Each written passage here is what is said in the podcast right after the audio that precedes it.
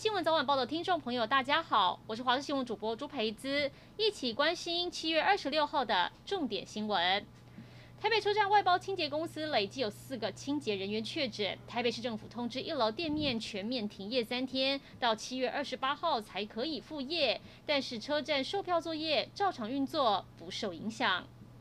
嘉义县连续四十天没有本土确诊个案，七月二十七号正式降级，但民众想外出透气的心情已经等不及。知名的布袋观光鱼市场昨天涌入非常可观的人潮，市场里面非常热闹，大家肩并肩，几乎没有社交距离。就算市场紧急广播，但顾客依旧忙着采买，没有听进去。昨天，我国代表队在东奥又夺下了一面铜牌。跆拳道年轻女将罗嘉玲在女子五十七公斤级跆拳道铜牌赛对上尼日，罗嘉玲以身高一百八十三公分的优势，十比六战胜尼日，拿下铜牌。今年才十九岁的她首战奥运，受访时还天真说不知道夺牌有五百万奖金。其实罗嘉玲出身跆拳道世家，爸爸是教练，自己开道馆，哥哥也是跆拳道选手。罗嘉玲从小耳濡目染，还跟教练刘聪达相约三年后要再战巴黎奥运。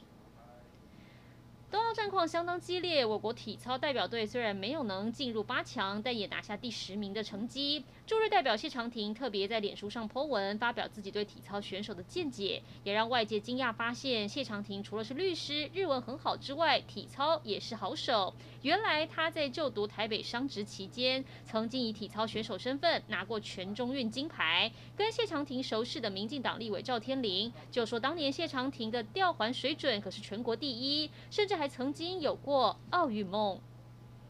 东京奥运比赛项目二十四号全面展开之后，地主国日本目前累计五金一银，共六面奖牌。五面奖牌当中，三面是柔道项目，银牌也是柔道，可见日本柔道实力相当坚强。当中有一对柔道兄妹档，阿布一二三跟阿布师，二十五号先后拿下东京奥运柔道男子六十六公斤级跟女子五十二公斤级的金牌，创下奥运同时有兄妹档夺金纪录，也是日本柔道首例。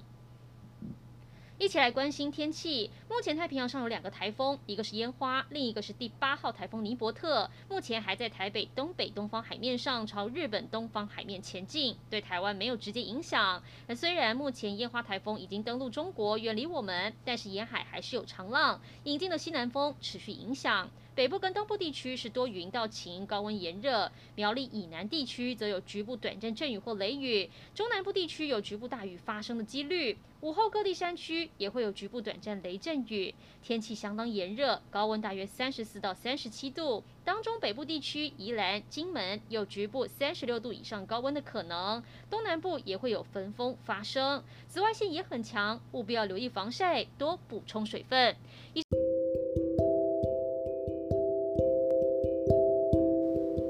台听众朋友，大家好，各位好，是九零三电台听众朋友，大家好，各位好，是九三五电台听众朋友，大家好，各位好，是九八九电台听众朋友，大家好，我是华视新闻主播朱培姿，欢迎您收听这一节新闻。